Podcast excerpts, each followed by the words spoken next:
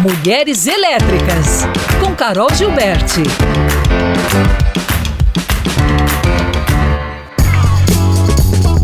Vamos fazer contato com ela, a nossa folheando os bloquinhos Kids, Carol Gilberti. Bom dia, Bom dia, gente. Estão vivos pós-carnaval? Com pezinhos doloridos, é, batata da perna doendo. Nossa senhora, fala não. Fala não. Aquela, aquela insolação, né? Aquele aquele mal-estar que você não sabe o que, que, é, mas aí você lembra, né? Tanto sol na cabeça, né? É meio que isso. Pouca água, né? Pouca muito água, né? muito checkmate. Não é fácil, não. Mas olha, que sucesso o carnaval de BH. Até Ivete Sangalo fechou, né? Que maravilha. Eu não sabia Você viu, menina? mas eu acompanhei pelas redes. É, eu, eu também. no mato, como eu falei, né? É. O meu mais velho fez aniversário, inclusive, no dia de carnaval, né? Dia 13 de fevereiro, foi na terça-feira. Então, o dia foi dele, mas eu acompanhei por aqui e a gente fez o nosso próprio carnaval lá. Mas aí eu botei aquelas músicas antigas lá da década dos anos 2000, 90, o bom Araqueto, Timbalada. Muito bom. bom demais, né? Gente, o Brasil é um país divertido. Eu fico vendo aqui o pessoal acompanhando, né? E Belo Horizonte não saiu na mídia internacional, não sei se vocês viram, né? BBC de Londres, olha aí. Foi, foi muito bacana, fiquei muito orgulhosa, porque na época que eu morei fora, ninguém sabia onde era Belo Horizonte, né? Então, sair numa mídia internacional falando do nosso carnaval é muito orgulho. A gente é a nova It City, você não tá entendendo. Isso mesmo! The place to be. Então, The place ó, to be. Vem, eu acho que carnaval, e eu acho que foi o secretário que também declarou, né? Não é mais para ser o maior, mas sim o melhor. É. Né? Ser qualidade. É sobre. Então, vamos, vamos aguardar os próximos anos. Quem sabe eu não animo subir num num, num trio elétrico. Ah, maravilha, bom demais. Já pensou? E aí, passou a folia e aí, voltando para a vida real, né? Voltando para a vida real, inclusive com a minha entrevistada que é mineira, porém está nos Estados Unidos também acompanhando aí essa folia toda. É, e ela, inclusive, trabalha com essa questão imigratória. É, a, a, Leda, né, a Leda Oliveira, ela é sócia de uma empresa lá junto ao marido dela, e eles fundaram essa empresa justamente porque 10 anos atrás eles resolveram mudar para os Estados Unidos. E aí começaram um processo todo de imigração para lá e tudo. E, enfim, ela teve seus desafios. Alguém de você já pensou em mudar, assim, pra, ou para os Estados Unidos, ou para Portugal, ou sair do Brasil? Já pensaram nisso? Já teve esse clique ou não? Mais novo, viu, Carol? Confesso que mais novo eu já tive essa vontade, assim. Cheguei até a morar um tempinho, mas, assim, já tinha essa vontade de morar fora do Brasil. Depois, não. Depois que eu fiquei esse tempinho, eu vi que aqui realmente é um, The place to é um, be, né? É um ótimo lugar. no meu caso, só temporada mesmo. Uma temporada vai lá, depois volta, vai e volta.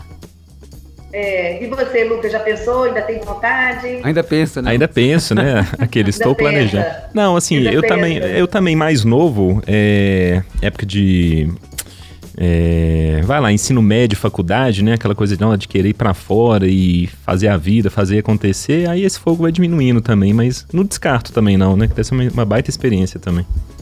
Sim, é uma baita experiência. E hoje a Leda traz isso pra gente, porque assim, na década de 80 e 90, gente, é, o cenário hoje mudou um pouquinho. Na década de 80 e 90, essa emigração, ela, ela se dava muito por. Não que hoje não aconteça isso, mas ela dava de uma forma para poder ter mais experiências né, de trabalho, qualidade de vida.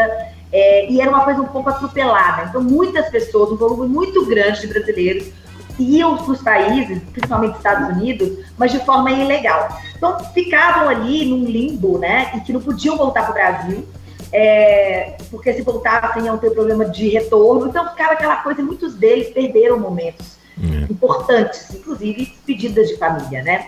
Hoje a Leda, ela vê um outro cenário, inclusive saiu até uma, uma pesquisa do Itamaraty, é, dizendo que hoje são 4 milhões e meio de brasileiros vivendo no exterior.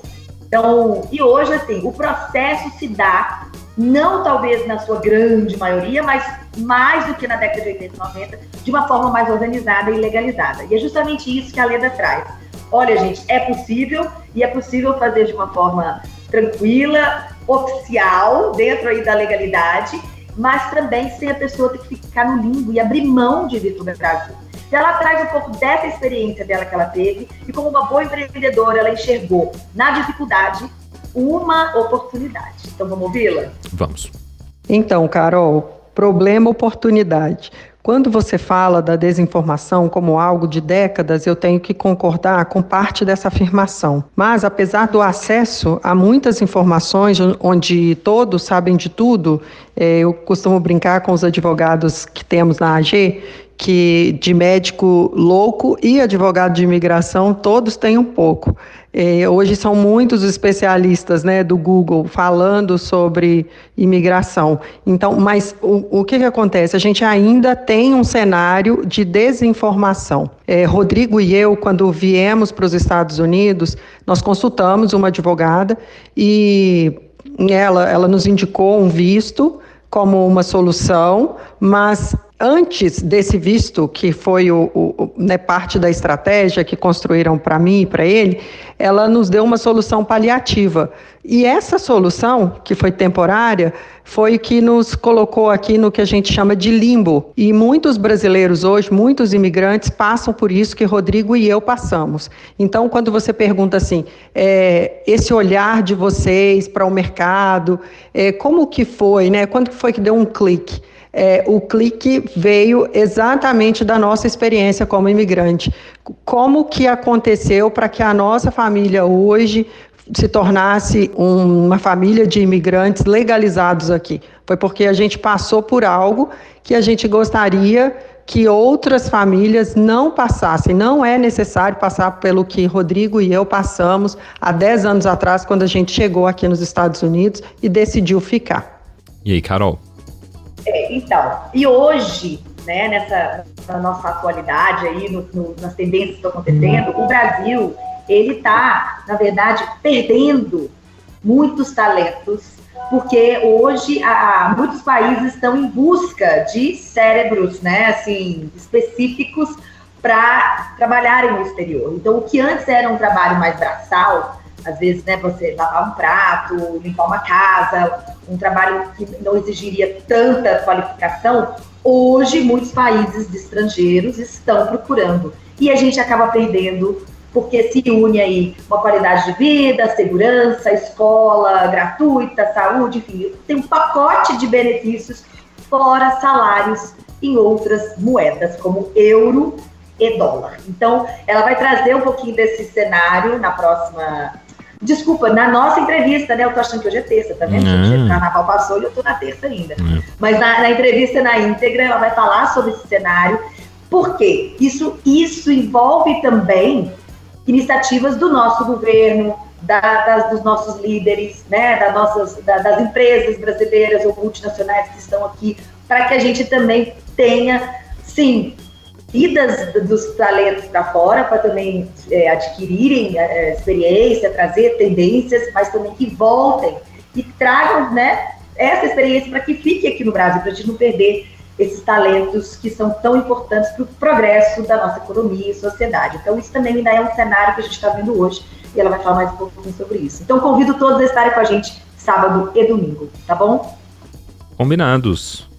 Então, então tá. até o fim. Boa, boa recuperação para vocês. Descansem, Sim. façam um detox. e a gente se vê na semana que vem, gente. Um beijo, viu? Beijo, até beijo. lá. Beijo.